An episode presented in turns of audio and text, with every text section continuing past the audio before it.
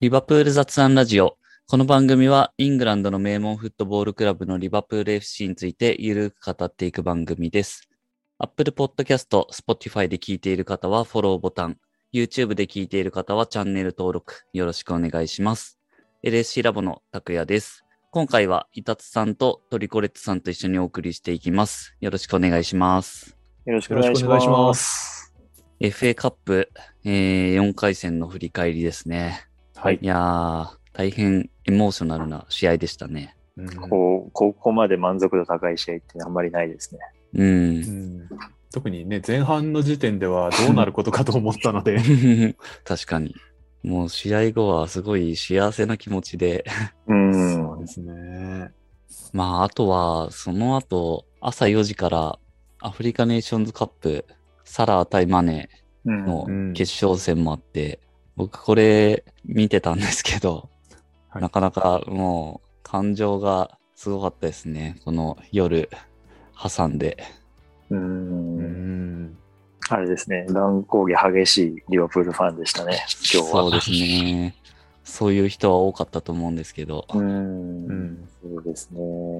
うん。ちょっとアフコンは、まあ結構そんなに試合は見れてないですけど、こう、距離を取って見てたつもりが、僕も朝起きたら PK 戦にもつれてたんで、そこだけ見ましたけど、うんなんでこの組み合わせになっちゃったかなって気持ちが、すごい募っちゃいましたね。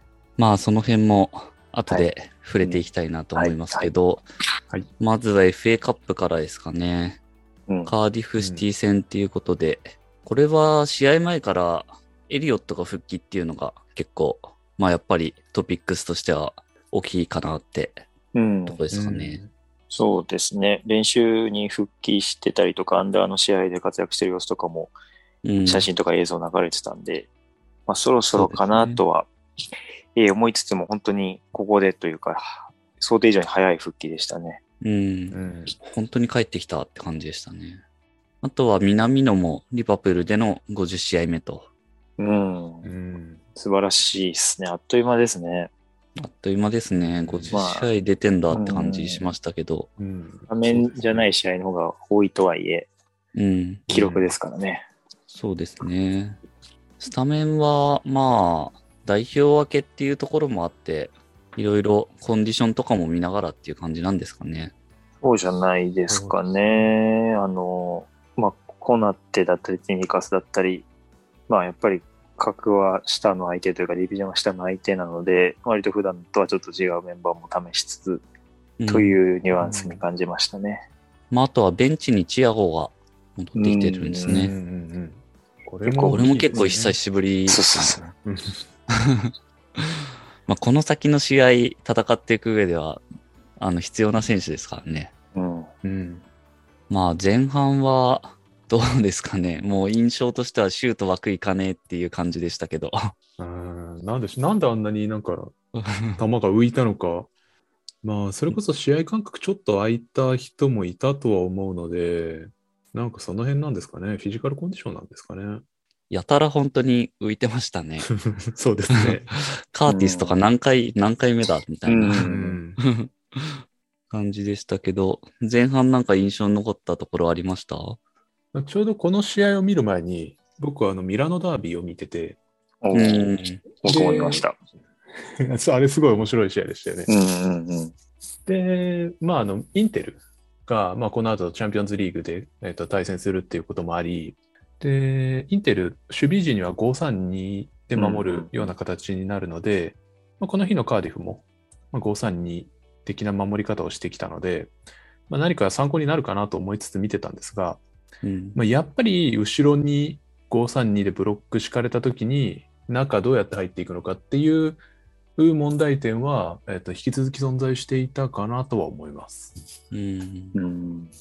まあただやっぱその前半一番最初とは、えっと結構入りがあんまり良くないなと思ったのは例えばあの南野のクロスのミスとかもありましたけどあそこの辺でどうやって攻めるのかっていうのがあんまり定まらなかったところから、えっとしばらくすると南野とかジョタがだいぶ中に絞ってきてで代わりにフィルミーノが一歩下がるみたいな、の形が増えていったと思うんですけど、まあ、そういう形でやっぱり532にな相手が守ってくると、まあ、中盤中央狭いコンビネーションで崩していくしかないので、で、まあ今のメンバーだと特にそうですが、まあその形に自然と移行していって、まあだんだん崩せるようにはなっていったかなと思ったので、まあ、その辺はうまく対応したのかなという気はしました。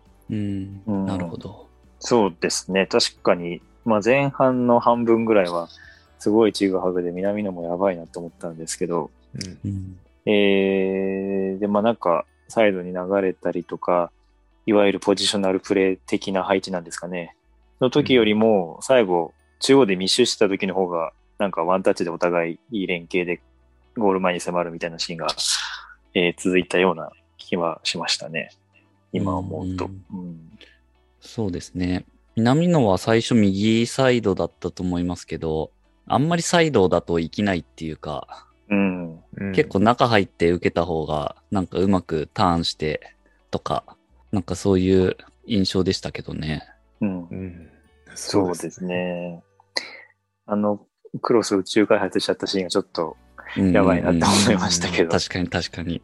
そうですね。特にうん入り早いタイミング、結構南野がそんなタッチしてない状態であのプレーだったので、うんこの試合全体に響かなきゃいいなっていう感じでしたけどね。うんそうですね。特にこの週末 FA カップどこも下位チームがすごく奮闘してたので、うんで、アンフィールドもあの、逆、コップスタンドの逆側全部アウェーサポーターだったので、あの、まあ、なんていうんですか、やっぱリバプールファン、リバプールのミスに相手ファンが盛り上がるシーンのが、相手のファンは多かったと思うんで、特に南野のミスキックのところは湧いてたので、ちょっうんと嫌だなって感じはありましたね。うん。まあ前半は0-0で折り返してるわけですけど、なかなか大丈夫かなっていう雰囲気で。うん、そうですね。僕、あの、オリンピックと並行して見てたんですけど、はい。えーリバプールが一番つまらないなって思って、ちょっと悲しい気持ちになりました。そうですね。左サイドからはなんか頑張って崩そうとしてるというか攻めてましたけど。そうですね。多分あれですよね。その、まあ、今年はアーノルドも結構中に入ってきてプレーするシーンが多いので、まあ、その辺で、そのナビゲーター、アーノルド、南野の連携が、まあ、サイドを崩すっていう意味ではまだあんまりうまくできてない右サイドに比較すると、まあ、ティミカスとジョタうん、がうまく絡んで左サイドは結構頑張ってましたよね。そうですね。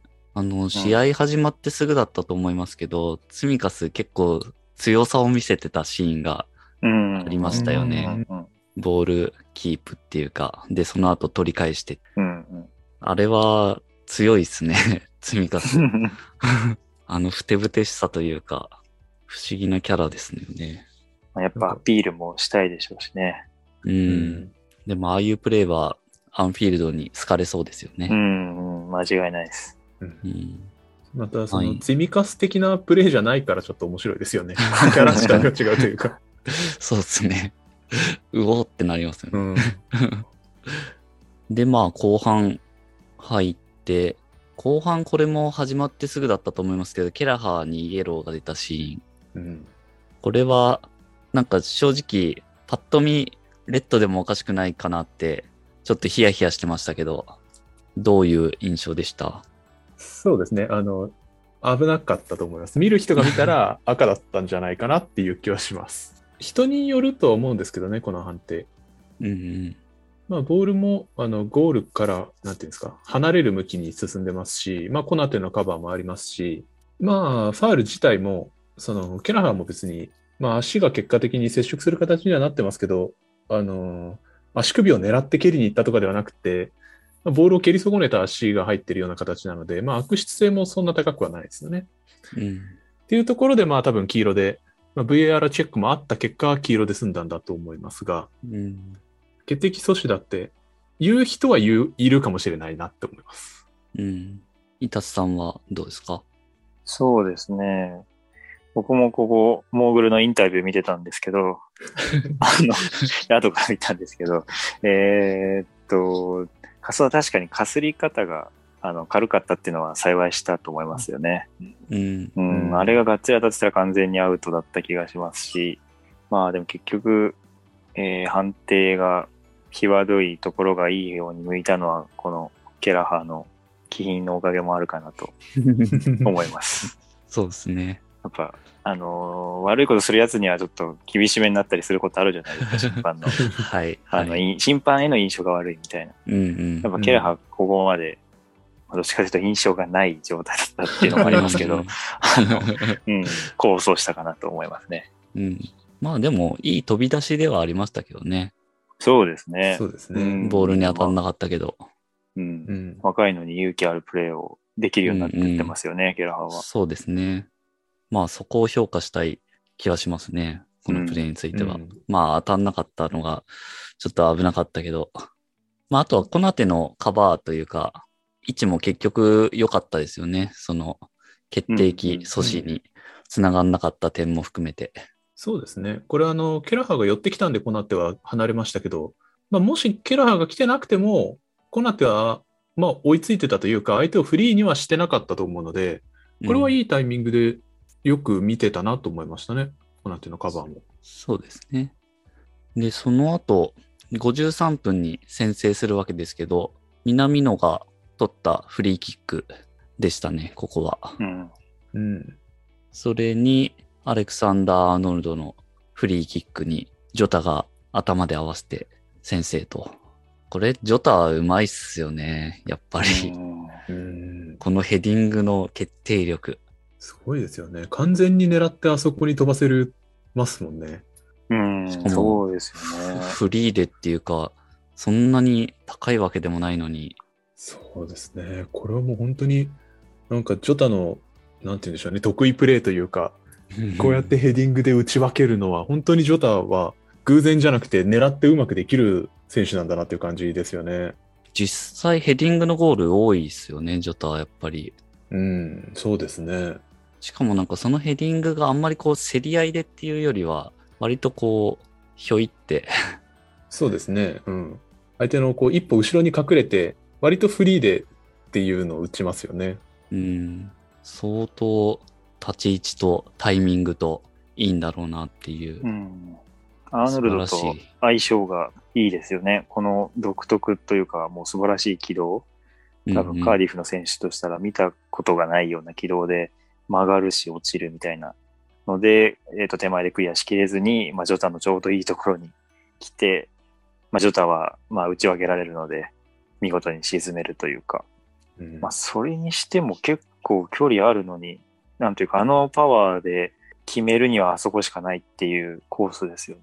うんうん、すごいですよね。まあキックも本当にピンポイントですごいけど、まあこれが53分だから、ここまでの流れを考えると、よしよしっていううん。うん。感じでしたね。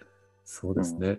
特に前半あの感じで、また後半最初にね、さっきのケラハのプレーがあって、やばいんじゃないかっていう感じがしてたので、ここでセットプレーから取れたのはかなり大きかったですよね。うんそうですね。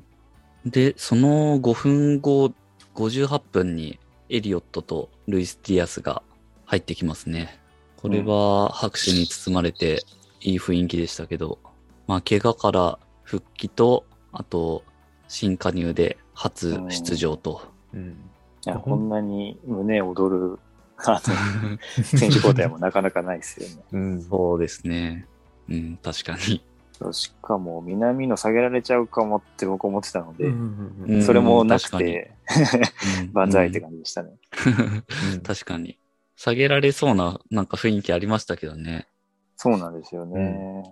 まあでもやっぱり前半の途中から良くなってきたのをクロップうもん、そうそうそう。よく、まあ、評価してくれてたってことですよね。うん。うんですね。まさにそんな感じですよね。それで、その交代あった10分後ですね。南野のゴール。うん。うんこれはまあ、ルイス・ディアスも頑張ったって感じでしたけど、南野走り込んで、うんいやー、最高だと僕は思ってます、このゴールは。うん。なんというか、うんクロップが一番好きそうだなっていううんうん。タイプですよね。こう相手から奪ってすすぐに。で、南野も結構位置的には相手ディフェンダーがクリアできるようなクロスでしたけど、ものすごいスピードで突っ込んでってシュート決めたのは本当に、なんていうか、もうプレミアリーグの選手だなって感じがして、すごい嬉しくなりましたね。確かに確かに。で、ディアスにしても、まあ多分あれが彼の本領ではないものの、この間トリコさんおっしゃってたような南米選手らしいテクニックで、えーうんあそこでライン割らずに奪って中に出すっていうのは非常に最大ではないものの持ち出しを、持ち味を出してて、まあ本当完璧だなと思います。このダブルタッチすごいですよね。うん。ラインギリギリの。まあ、南野も50試合の記念でゴールと、うん。この間は誕生日でゴール決めてて、すごいメモリアル男になんかなってますけど。そうですね。そうか、なんかレコードメーカーみたいなツイートをどっかの公式がしてた気がするんですけど、そういう意味だったかもしれないですね。何らかこう毎試合こじつけて、うん。いや、大事なこと。まあこれで2 2-0になったからだいぶ雰囲気的には良かったですね。うんなんか、そううんですね。いけそうっていう。うん。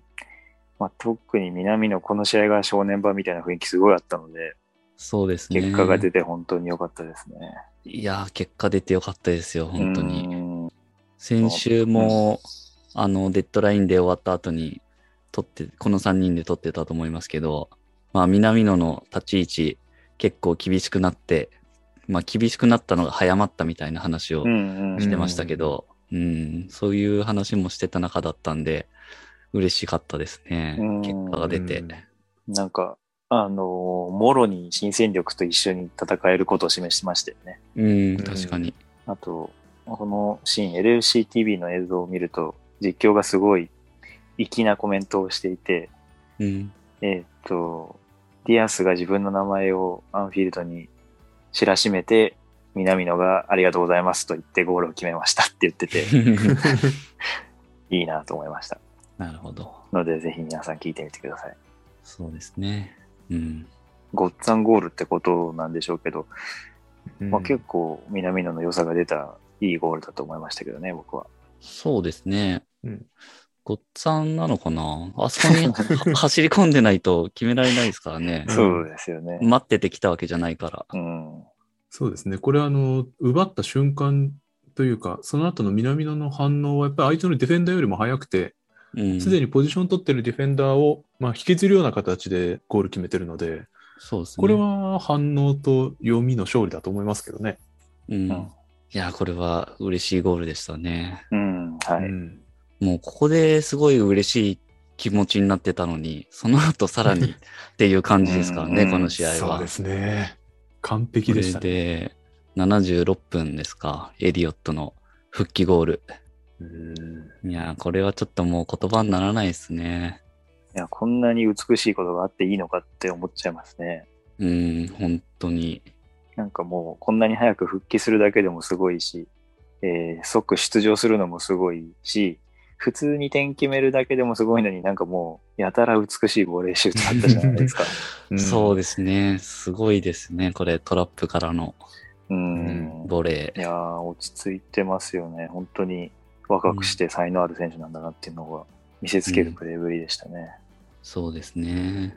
またこのトラップもうまいし、あのシュートの技術もすごい高いんですけど、このあたりって確かあれですよね、雨降って止んでの後ですよね。うん。そうですね。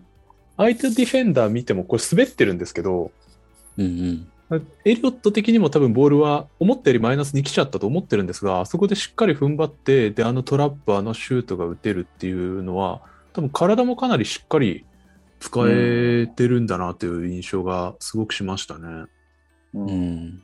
なんか結構ごつくなったようにも見えますよね。怪我する前より。ううんん。確かに確かに。だからまあ、なんて言うんでしょうね。その期間で結構体、あの長い怪我しちゃった人ってそこで体をの作り方とか考え直すきっかけになるっていう選手もいたりはすると思うんですけど、まあ、特に若いエリオットは、まあ、フィジカル的な面どうするかっていうのは多分この期間で逆に考えられて、それが良かったっていう面ももしかしたらあったのかもしれないですね。うん。まあ、まだ18歳ですもんね。いやー、本当に。うんすごいですよね。本当に。ちょっと帰って、この試合で帰ってきてからのプレーは割と貫禄ありましたよね。確かに。うんいや、でも本当実況の安田さんの、あの、怪我を乗り越えて強くなって帰ってきました、エリオットって。あれはたまんないですね。うん。うん。よくぞ言ってくれましたっていう。本当感じですねそうですね。でももう本当にまさに強くなって帰ってきたっていうのは、この、まあ、シュートとか以外のプレーを見てもそう感じる部分はありましたよね。うん。うん。いや、これはまたすごい楽しみじゃないですか。ここにサラーとか帰ってきて、またあの開幕当初の右サイド、あれが展開されるってことですよね、こっから。そうですね。まあ、選手層問題視されてましたけど、ここに来てこう、なんか1.5チーム分あるぐらいの圧力を、うんうん。まあ、この苦しい1月と2月の頭の最初の試合で示した感は非常に前向きですよね。ここからまたね、チャンピオンズリーグも戻ってきたり、まあ、うんコンペティションもどんどん増えていく時期なので、そこで、ね、怪我人も帰ってきて、で、この後またサラーマネが帰ってくるとなると、なんかすい。ごい期待がどんどん大きくなりますよね。とてもポジティブですよね。うん。いやー、このゴールは本当すごかったなまあ本当に神様見てるんだなっていううん、うんう。ん。ゴールでしたね。あとは、試合的には80分に失点してますね。うん。うん。まあ、ここは、なんかボビーのワンタッチが合わなくて奪われちゃった感じですよね。うん。うん。まなあフィルミので、うん。あ、すみません。フィルミーノあの、エリオットと、えっ、と、ディアスが入った時の交代で左インサイドに降りたと思うんですけど、さすがにちょっとやりにくそうでしたね。うん。確かに。あの段階でまだ1-0だったので、なぜあんなに攻撃的な布陣にしたのかちょっとわかんなかったですけど、うん。確かにそうですよね。前線のメンバーが。うん。どの形になったのかと思いましたけど、まあ、フィルミーのインサイド、まあ、もともと中盤の選手なんで、技術、技術上はもちろんいけますけど、ちょっとね、まあ、このチームのインサイドハーフ、大変なところもいろいろあるので、うん、そうですね。まあ、5枚のブロック崩すって時に、ちょっとクロップが新しいアイディアとしてやってみたかったのかもしれないですね。うんうんなるほど。まあ、ただ、まあ、433の時も同じですけど、こういう奪われ方しては絶対いけない形ではあるので、引き続き、まあケ、ケアはしないといけないですよね。そうですね。まあ、3-3作られちゃうと大工こうなって大工マジックでも止められないと思うので、そうですね。強いて、あの、これかなり厳しい要求なんですけど、強いて言うなら、コナテがどうにかできたかなとは思います。ああ、まあ確かに。リトリートするより潰しちゃった方が良かったんですかね。そうですね。それもありますね。あとは、まあ、うんミルナーとのタイミング、ミルナーが追っかけてきてたので、ちょっとタイミング難しいんですけど、あるいは逆にボール持ってる選手はもうミルナーに任せて、先に中を潰すっていうのはありだったかなと思います。うんそうすると、あのボール持ってる選手はどうしても外に逃げざるを得ないので、そこでいくらか時間を潰す、使う、え時間を稼ぐことはできたかなと思います。なるほど。まあ、ここで失点するも、試合としては3-1で勝利と。まあ、カップ戦は勝てば。うん。うん。そうですね。まあ、はい正直、3-0になってから幸せな気分であんまりその後覚えてないです。そうですね。あの、チアゴが投入されたところがピークですよね。あー確かに。それ以降は特に覚えてない。確かに。チアゴもう帰りって、そこがピークでしたね。うんあのチアゴが帰ってきたときにあの、もうこれ、この試合はいいことしか起きないなみたいなことを思ったら、即座に失点したので、現実に引き戻されました。そうですね。そうですね。本当言うことない試合だなってうん感じでしたね。うんそうですね。まあこれで FA カップも5回戦進出と。これでベスト16ってことかな。次はノリッチですね、また。よく当たりますね。すごいです。ね。よく当たりますね。リーグ戦もあるから結構近いっすよね。今月リーグ戦もありますからね。そうですね。うーん、そうか。まあ確かいやー、この試合は良かったですね。なんかちょっと、なかなかこんなに、なんというか、試合見て幸せな気持ちになれる試合ってそんなないっすよね。うん。に。うん。そうですね。なんか、こう、勝利の竹々しい気持ちというより、あの、温かい気持ちにそ うなる試合でしたね。うん。そうですね。まあ、やっぱこの1試合に勝ったっていうその意味もあるけど、そそれまでのエピソード的なうんものがたくさんある喜びがいっぱいあったので、うんうん。で、これからへの希望にもなったし、本当に幸せでしたね、この試合。ですね。そんな幸せなこの試合、マン・オブ・ザ・マッチ選ぶとしたら、誰ですかあね。ー難しいですね。まあでも、エリオットじゃないですか？う んそうですね。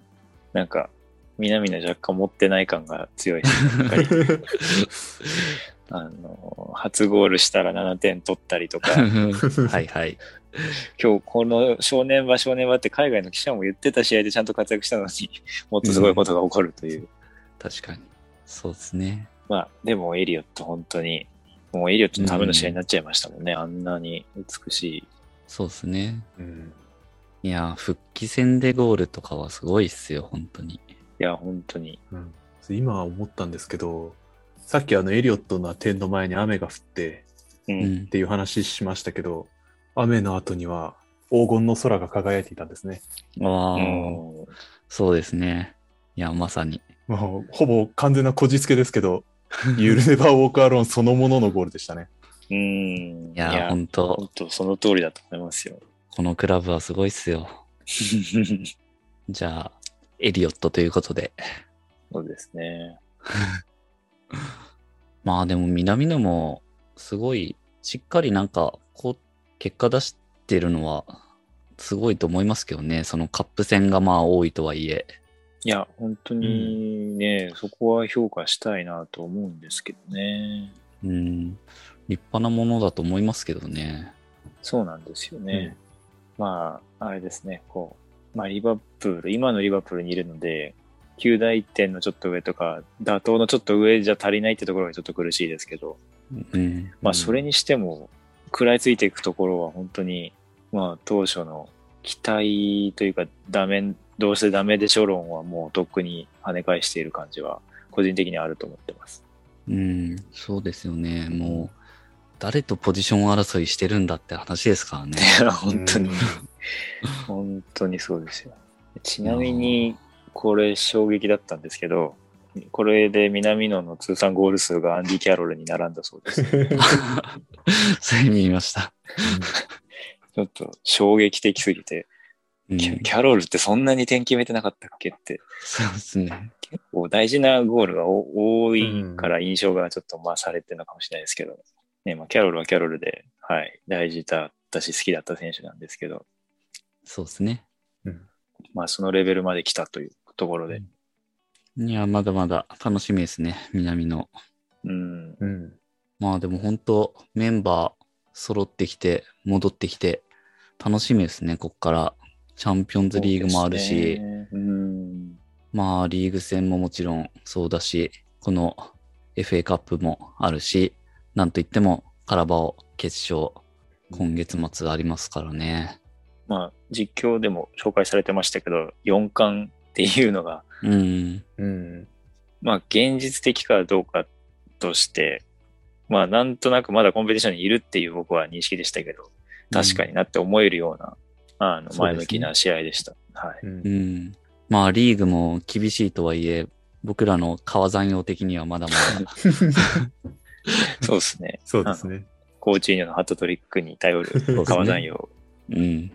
なのでね、まあでも、そういうところ含めると、まあメンバー戻ってきて、選手層熱くなってきたのは、本当にいいですね。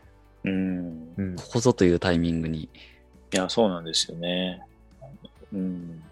まあさっきも言いましたけど、やっぱり1.5チームから2チームないといけないっていう状況だと思うので、今のプレミアリーグとかチャンピオンズリーグって。まあその中で、うん、まあこの FA カップみたいに、まあジョタが、まあいつも通り先陣を切ってゴールを決めた後は、あの、他の戦力も伸び伸び結果を残せるっていうのは非常に大きな後押しになりますよね、この先の試合。まあジョタも本当に大きいっすよね。こうやってうんしっかり点を決めると。困った時のジョタ。うん。そうですね。いやー、素晴らしい。で、その後、日本時間朝4時から、アフリカネーションズカップ決勝、エジプト対セネガルあって、いやー、これも複雑な決勝というか、どっちにも負けてほしくないっていうか、うん。うん。いやー、こういう組み合わせになるんですね。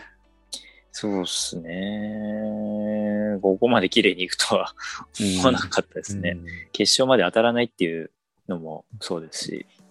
まあ、これはちょっと、どっちかでももう負けるわけですからね、勝負だから。そうですね。クロップも言ってましたけど、まあ、どっちかが優勝することは非常に喜ばしくて楽しいけど、どっちかは目の前でタイトルが消えていくわけだから残酷な試合でもあるっていうことですよね、本当に。そうですね。まあもうどっちも負けてほしくないけど、僕はなんかもうどっちかっていうと、あえて選ぶなら、まあさらに優勝してほしいかなみたいなのは正直思ってましたけど、うん。そうですね。なんかバロンドール的なニュアンスでもそうですよね。ああ、なるほやっぱ、うん、今シーズンの活躍すごいから、そういうところを意識すると、まあタイトル一つでもあった方がいいよねっていうところは、やっぱり、うん、今シーズンのサラーの活躍見てると、そういうのは思いますよね。ど。う。ん、そうだと思います。まああとはキャプテンやってるってのも結構大きいなと思いますよね。そうですね。結構背負ってるもの大きそうだったんで、うん。うん。セネガルはマネじゃないんですね、キャプテンは。うん、そうなんですよね。あと僕が思ってたのは、どっちかが、こう、戦犯的な扱いで負けるのはうん。嫌だなって。うんまあ、どっちかが、チームとしてはね、負けるのは、もうそうなるってことですけど、マネかサラが、そういう感じで負けちゃうと、ちょっと、心に傷を負って帰ってくるっていう感じなんで、なんかそういう意味で、マネが途中 PK 外したじゃないですか。うん。なので、あれで結構僕は、ちょっと、セネガル優勝してほしいなって、ちょっとその時から思ってましたけどね。うん。そうですね。それはありますね。結構あのままセネガル負けてたら、きっと普通の負け以上にマネがうんうん。心に傷を負ってっていう感じだったと思うんで、最後の PK 戦もそうですよね。そうなんですよね。あそこ PK、ちょっとなかなかない感覚でしたね。まあ最後、そのマネが PK 決めて優勝ですからね。うん。うん。で、サラーは自分の PK 蹴る前にマネに決められると。うんうんええこれはもうなんか残酷だけど、でもまあさっきも言いましたけど、サラー的にはすごい悲しいけど、マネを考えると、これ以外の結果ってちょっと想像できないですよね。そうですね。あそこからエジプトが勝つためにはマネが外してなきゃいけないので、そうそうそうそう。うんそうなるとなるほど2回も PK 外した戦犯になっちゃいますからね。それはちょっとなっていううん。ことなんで、なんかまあ結果的にはサラーは残念ではあるけど、良かったんじゃないかなとは思いました。うん。こういうそうのん大きい試合でのミスって、本当にこの1試合だけで収まらなくて、うん。まあね、その後、キャリアにまで響いちゃう選手はやっぱいますからね。うんう。ん。マネとかね、すごい真面目な性格だから、うん気にしちゃうとね、しちゃいそうですよね。そうですよね。まあ、サラは本当にキャプテンで残念ではあったけど、これはもうリバプールで大爆発してタイトル取るしかないですね。そうですね。この後の試合にぶつけてほしいですね。そうですね。できれば1試合じゃなくて、こう、まぶして、ままぶして、こう、末長く 爆発させてほしいですね。そうですね。まあ、サラはもう、ぜ、何試合決し、あの、延長やってたんでしたっけ？いや、結構多いっすよね。すごいやってましたよね何で。したっけね、4試合連続とかそんなでしたっけ？まあ、でもちょっと、ちゃんと休んでほしいですね。そうですね。だから、うんこの後すぐレスター戦というわけにはいかないのかなと、ちょっと思いますけど、うん。うん。一応間に合うらしいですけどね。スケジュール上は。そうですね。あの、マネは特にセネガルでパレードがこの後あるらしいので、うんう。ん。またそれの後でも間に合うということらしいんですけど、まあ、ただちょっと休ませた方がいいなと思いつつ、レスター相手にこの間のメンバーでいけるのかっていう不安はちょっとありますね。うんう。うんん。まあそうですね。確かに。サラーとかは多分出れる試合は出たい方ですしね。そうですね。サラは出そうだな。ですね。まあでも決勝戦って本当に特別だなって思いましたね。うん。そうですね。やっぱり、まあ、フコンやらないでくれみたいな話もありましたけど、うん。うんまあやっぱり、いざこういう展開になると本当に重みが伝わってきますしね、アフリカの人たちにとっての。